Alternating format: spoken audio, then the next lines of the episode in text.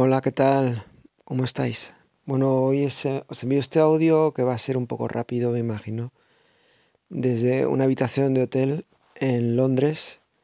Es un jueves por la tarde, ya es de noche, ya mucho frío afuera, la habitación está caliente.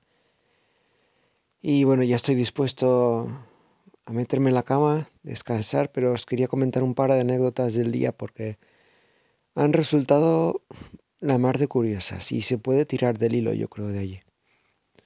Luego pasaré a comentar cómo quedó el otro día con lo de los cuervos, el ataque de los cuervos y todo que pudimos sobrevivir. Bueno, claro, eso se puede decir fácilmente. Sobrevivimos al primer ataque, pero ¿y si hay más? Está por ver. En fin, bueno, resulta que hoy tenía que, que ir a Londres.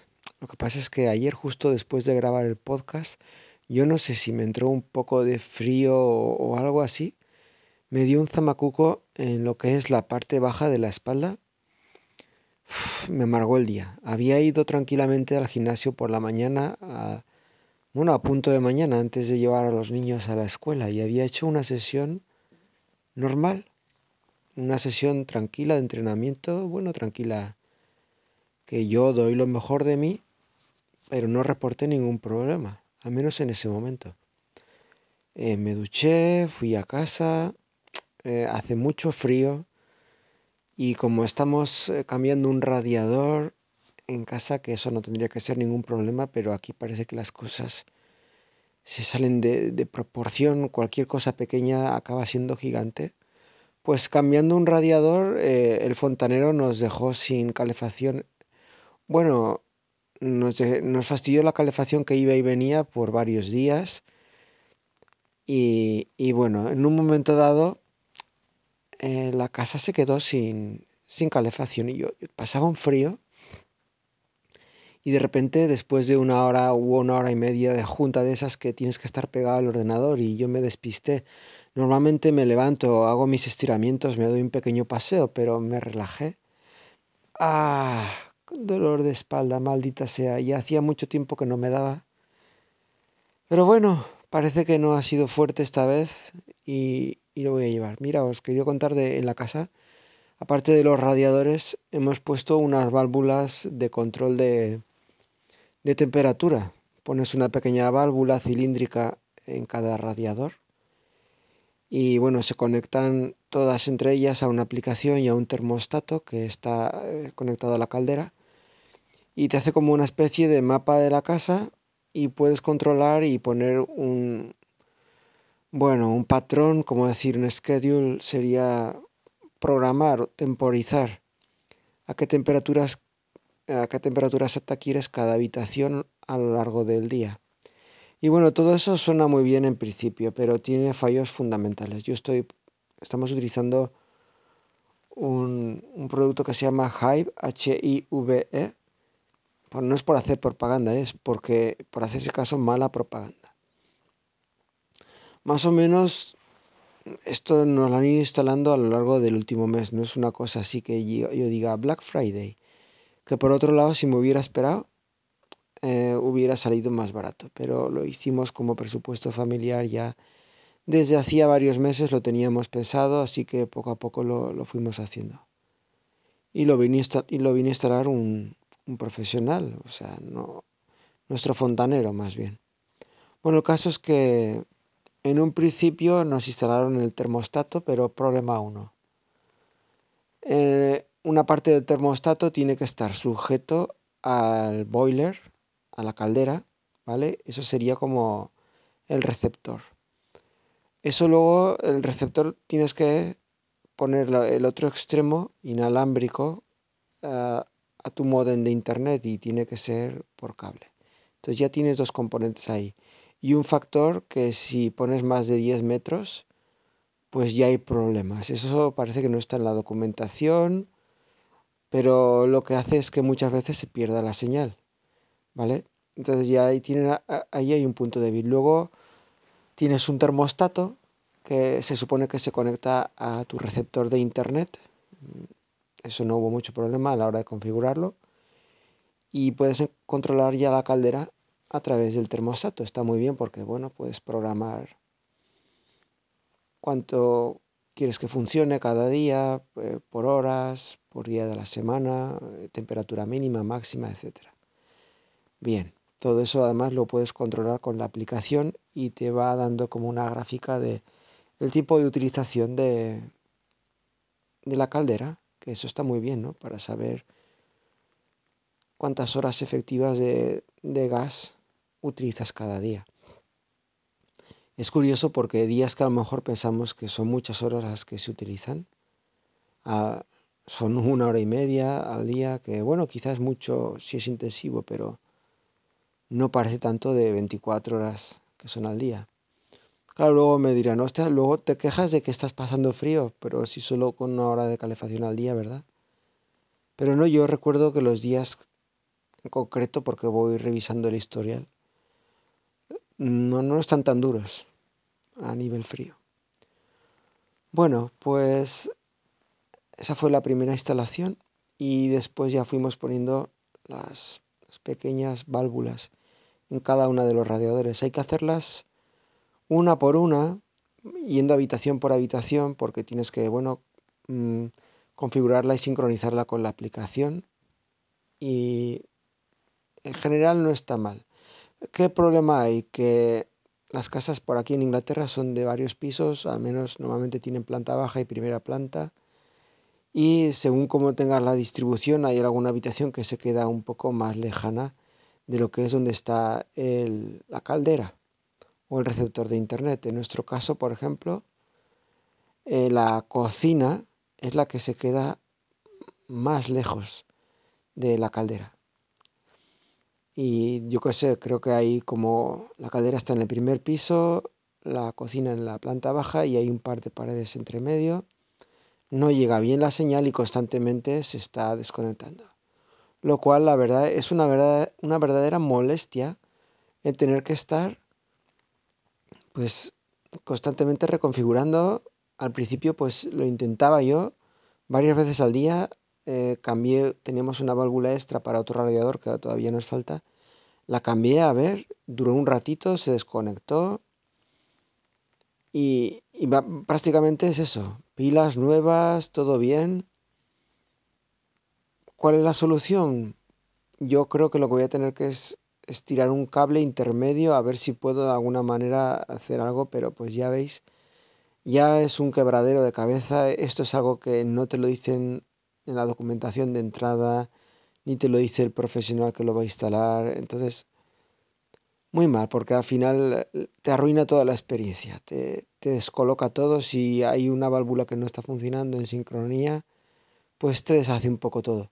Y otra cosa que no me gustó para nada, que, bueno, a lo mejor es que uno piensa que ah, cree mucho en la publicidad, en el marketing, aunque yo en realidad la publicidad me venía de este, del fontanero, ¿no? Que me vendió las mieles de, y las ventajas de todo esto. Pues nos decía, mira, eh, puedes poner habitación por habitación y, y si hace frío, si no utilizas, por ejemplo, tu oficinita donde trabajas durante los fines de semana, la tienes apagada y tal, y bien, eso sí, es verdad.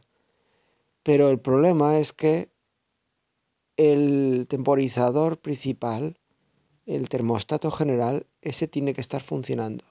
Es como el padre y el resto de pequeñas válvulas pues dependen de que el padre esté funcionando. Es decir, a ver, si yo quiero calentar una habitación y pongo una válvula que diga, esta habitación quiero que esté ahora a 20 grados, la pobre válvula no va a poder hacer nada si el termostato no está activo y está a 20 grados.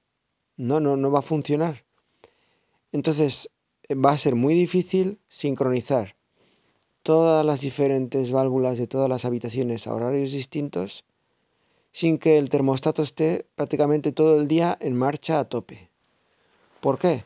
Porque a poco que una, una, válvula se requiera por la mañana, otra por la noche, pues es que el termostato para servir a las dos tiene que estar funcionando. Lo ideal, y yo no sé si eso lo van a poder actualizar o, bueno, sería que las válvulas se comunicaran con el termostato y dijeran, a ver amigo, necesito que te actives, señor termostato, actívate, porque yo tengo esta necesidad aquí. Que no, ahora que, bueno, es... En fin, uno se siente medio defraudado. Es, llega el hombre este y nos pregunta, bueno, ¿qué, ¿cómo ha ido? La configuración aparte que yo digo que es medio sencilla, pero creo que soy una persona técnica. A lo mejor para una persona que no le se le dé tanto ahí la configuración, pues es un poco más tedioso. Pero me dice, ¿cómo ha ido? Y yo, bien, bueno, vale, bien. Cuando me preguntó todavía no teníamos el problema de, de la cocina, con el radiador de la cocina. Y le digo, pero sí, encuentro esta limitación. Y le explico y me dice, bueno, sí, pero es que esto no hace milagros. Sí, sí, pero joder, es una cosa tan básica que es que te la tendrían que decir de entrada. O sea, es que para qué me, me vendes que todas las habitaciones van a poder estar a la temperatura y se ahorra y tal. Que no es verdad, o sea, no es verdad. Tienes que tener el termostato a tope siempre. Y luego eh, las válvulas, ¿vale? Nuevamente, bueno, igual esa es la marca que me ha tocado, igual vosotros conocéis alguna otra marca que esté funcionando mejor. Por aquí en Inglaterra parece que esta es la que tiene más éxito. En fin. Luego cuesta reconocer que uno ha hecho, ha tomado malas decisiones o a lo mejor no tan buenas y se autoengaña, ¿no? Y dice, bueno, venga, vamos a ver el lado positivo. Sí, hija, tengo un panel de control que me muestra las habitaciones y bueno, no está tan mal, etcétera, pero no. En realidad no, hay que saber ser críticos.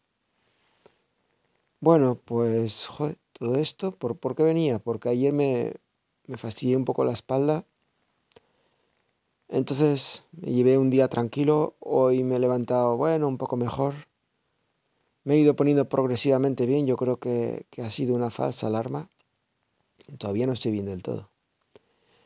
Pero pues entre una cosa y otra, luego aparte mm, que me, han agarrado las prisas para no perder el tren de la mañana, resulta que ya lo tenía todo listo. Otras veces me lo preparo la noche anterior, pero hoy, esta mañana, ¿no?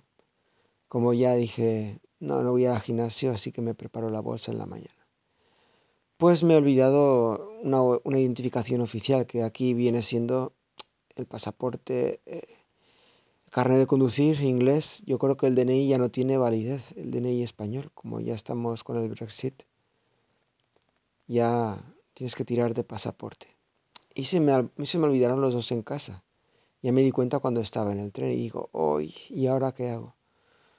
Bueno, pues me voy a conectar con la oficina y le comento a un amigo que él vive como a una hora de casa, ¿eh? sin exagerar, a una hora de, de trayecto. Y me dice, oye, pero muy mal, ¿eh? porque es que sin eso no te van a dejar entrar al edificio, porque claro, nosotros, yo tengo un pase de edificio, pero es regional. Entonces, aunque sea la misma empresa y tal, si tienes que entrar en otro edificio, pues tienes que llevar tu pasaporte, aunque seas de... Y digo yo, bueno, pues a ver, a ver qué pasa, a ver cómo puedo apañármelas para entrar. Y me dice, bueno, tú tranquilo, que yo te lo soluciono. Y digo, ¿y cómo? Dice, bueno, me paso a tu casa, total como mi tren es hasta las 2 de la tarde, yo viajaba en la mañana. Me dice, mira, me paso a tu casa y luego ya me busco la vida. Y digo, de verdad, pero ¿cómo vas a hacer eso? Y tal. Dice, sí, sí. Dice, además de compañeros, somos amigos, pues fijaos, para quitarse el sombrero de esta persona, por, por lo que hace, ¿no? Eh, y sí, Efectivamente, me dice, dame el teléfono de, tu esposa, si va a estar en, clase, en casa, que deje el pasaporte, tal. Y a cabo de una hora y media ya estaba recogiendo el pasaporte, se regresó a casa y me lo dio en la tarde. Pero veréis, pobrecito, al final la situación ha sido la siguiente. He llegado a las oficinas y yo ya, yo ya medio conocía a una de las personas de recepción que me sonaba de la última vez y era una chica española. Y entonces había dos colas para, para entrar y digo, bueno, me voy a posicionar en esta y para hablar con, esta chica. Digo, siempre será más fácil expresarme, contarle mi, mi situación. Porque claro, yo, yo había llegado por la mañana a la oficina y este compañero no llegaba hasta por la tarde, tipo 5 o 6 Digo, así que el pasaporte no lo voy a tener hasta esas horas. Resulta que, que nada, me, me atiende esta chica, todo muy bien, cordial, hablando en español, porque me dice, nombre por favor, le digo. Me dice, sí, hombre, claro, el del podcast, ¿no? El de Va por los mares. Y digo, sí, sí. Y entonces, bueno, me le digo, mira, resulta que me he olvidado el pasaporte y tal. Y me dice, oh, bueno, no, no te preocupes. Dice, si ya nos, ha, nos avisó con un compañero tuyo que, que ibas a venir, no sé qué, no sé cuántas. Y digo, ¿es posible? Y, y, este mismo compañero había movido cielo y tierra para comunicar, para ya facilitarme las cosas. Claro, yo en el tren pues iba con una conexión más, más limitada, pero la verdad nunca se me ocurrió pues contactar con la, con la oficina central. Me dice, sí, adelante, toma, aquí está el pase temporal y tal. Digo, oye, excelente. Pude entrar perfectamente bien, pues sin pasaporte, ya me quedé a trabajar allí. Eh, a las cinco y media o seis me llama este, nos encontramos en recepción, me da ya el pasaporte, muy bien, nos abrazamos, tal. Y me dice, venga, ahora yo me tengo que ir al hotel, cada uno nos vamos al nuestro, y luego tenía otra cita. Pero, claro, nos acercamos a la Navidad y dos o tres compañeros más dicen, oye, vamos a tomarnos aquí unos, no sé, una cerveza y luego cena. Y digo yo, bueno, venga, va, aunque sea os acompaño, ya veremos si tomo algo, pero venga, va.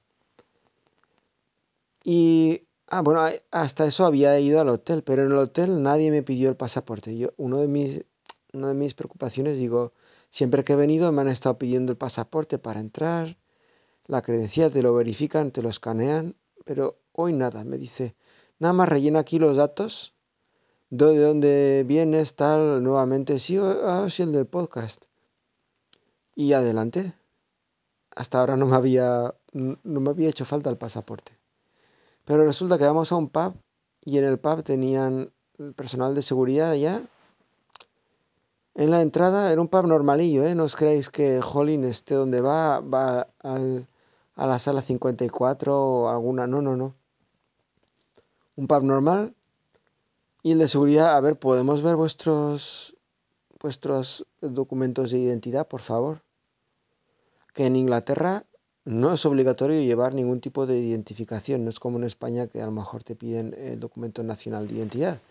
Creo que cuando tienes más de 18 años, realmente pues puede ser una sanción administrativa, ¿no? O creo que te tienes que identificar. Pues aquí no. Sin embargo, para entrar en ese pub dicen, a ver, pasen, pero enséñenos el pasaporte. Y yo digo, mira, pues sí lo tengo. Pero ¿qué hago? ¿Lo enseño? ¿No? ¿Y por qué? Y digo, bueno, si solo es enseñarlo, pero no, no, no, no. Pase usted por aquí, caballero, y escanee el pasaporte en este terminal. Y digo, ¿cómo? Digo, pero hay que escanearlo. Y le digo, ¿y estos datos luego para, para qué se utilizan? Le hice esa pregunta dubitativamente, pensando, digo, me tengo que poner tan repelente, aquí nadie está cuestionando nada. Pero yo, mira, dije, para hacer un poco el tonto, digo, ¿y estos, estos datos qué se hace con estos datos? Y entonces el hombre, serio, con su gorro así, me dice, bueno, inmovilismo, eh, boca cerrada y simplemente con el dedo me señala un escrito que pone, bienvenidos al pub. Mm, necesitamos sus datos para cumplir con la regulación 202.3 barra no sé qué. ¿Cómo podemos compartir sus datos?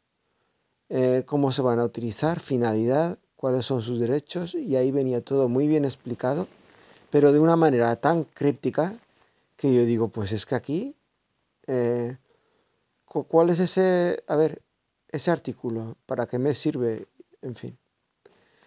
El caso es que, fijaos, Vengo a Londres sin documentación y para los sitios que yo pensaba que me iba a hacer falta, que es para entrar en un edificio empresarial, para entrar en un hotel, pues allí perfectamente sin problemas. Sin embargo, aquí para entrar en, un pub, un pub de estos de, de medio pelo, o sea, pues venga, señor, tiene que identificarse, tal, muy bien.